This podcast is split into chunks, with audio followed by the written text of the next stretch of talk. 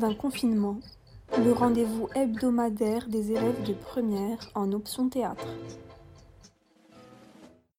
Le confinement.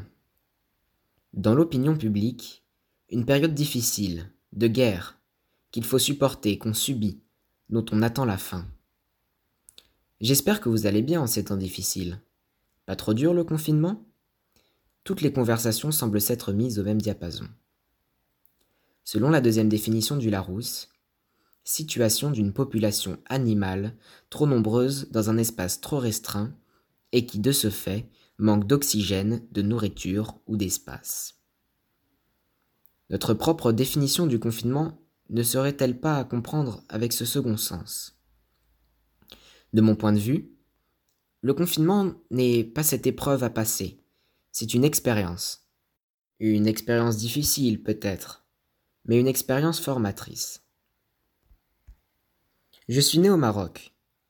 Je n'ai jamais eu l'habitude de sortir, marcher dans la rue, aller au café, me promener, aller chercher mon pain le matin. Peut-être à cause de mon tempérament, de mes amis, de ma famille ou du pays. Peut-être simplement une habitude. Pourrait-il qu'à Casablanca, les seuls lieux que je fréquente habituellement sont l'école, ma maison, et éventuellement des clubs de sport. Un métro boulot dodo qui ressemblerait plus à un voiture école maison. Quand je vois mes amis, c'est chez eux ou chez moi. Tout ce constat pour en venir à la conclusion que le confinement ne change rien ou pas grand-chose pour moi, pour ce qui est de mes loisirs. De ce fait, en cette période, durant mon temps libre, je ne suis pas sujet à l'ennui. L'ennui. De toute façon, pourquoi le fuir? J'espère qu'à l'issue du confinement, beaucoup auront fait de lui un allié. Un ami qui vous souffle à l'oreille vos meilleures idées. Ce n'est pas pour rien que, comme beaucoup, mes inspirations me viennent dans mon lit, la lumière éteinte, avant de m'endormir. Cet ami ne m'a pas encore rendu visite depuis le début du confinement. La plus grosse différence avec l'avant est que je ne vais plus à l'école. Quelque part, cela ne me dérange pas beaucoup, car je sais que ce n'est que provisoire. Pour un élève à l'aise et autonome, c'est une vraie opportunité pour avancer plus vite sur ce qui est maîtrisé et consolider les bases les plus fragiles, ou encore approfondir ce qui nous intéresse. Le confinement montre les dysfonctionnements de l'école. Comment cela se fait-il que certains avancent plus vite à la maison? N'est-ce pas la preuve incontestée que l'école ne pense pas à tout le monde? Ce format me plaît tout particulièrement. Le professeur est toujours là pour expliquer, accompagner l'apprentissage mais les tâches sont à faire à notre rythme. À notre rythme. Cette expression est souvent employée dans le sens de prendre son temps. Mais ce même rythme peut aussi être plus élevé qu'en classe.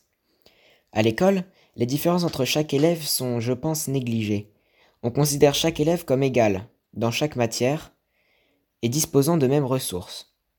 Le fait est que certains, pour une matière donnée, comprennent plus vite que d'autres.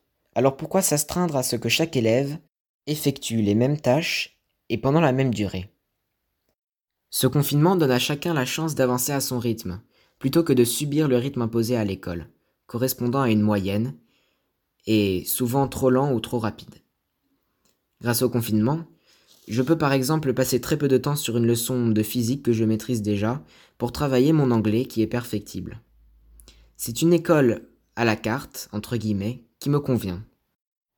Je travaille sur les horaires scolaires de 8h à 18h. Après 18h, je termine, comme en période scolaire, sauf qu'il n'y a pas le temps de trajet ni de devoir. On se retrouve donc avec plus de temps libre, ce qui fait du confinement une période agréable scolairement. Ou du moins, pour un certain temps. En tirer ses bénéfices nécessite une certaine autonomie et une organisation. Mais merci confinement de nous les apprendre. Je veux, et je pense qu'au sortir du confinement, j'aurai évolué, progressé, acquis de nouvelles compétences et de nouveaux savoirs, et de nouvelles habitudes que je n'aurais jamais pu prendre sans lui. Il faut vraiment savoir profiter de cette expérience, de ce temps qui nous est offert, et construire notre héritage de confinement. Avec ce temps qui se libère, pourquoi ne pas apprendre ou apprendre à faire des choses? Jouer d'un instrument, perfectionner une langue, écrire.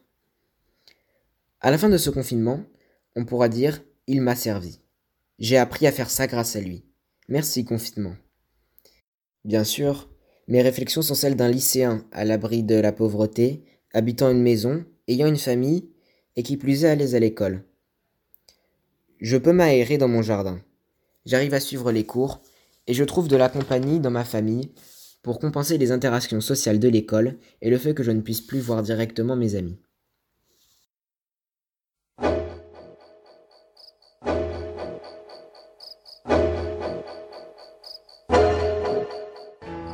Mémoire d'un confinement, le rendez-vous hebdomadaire des élèves de première en option théâtre.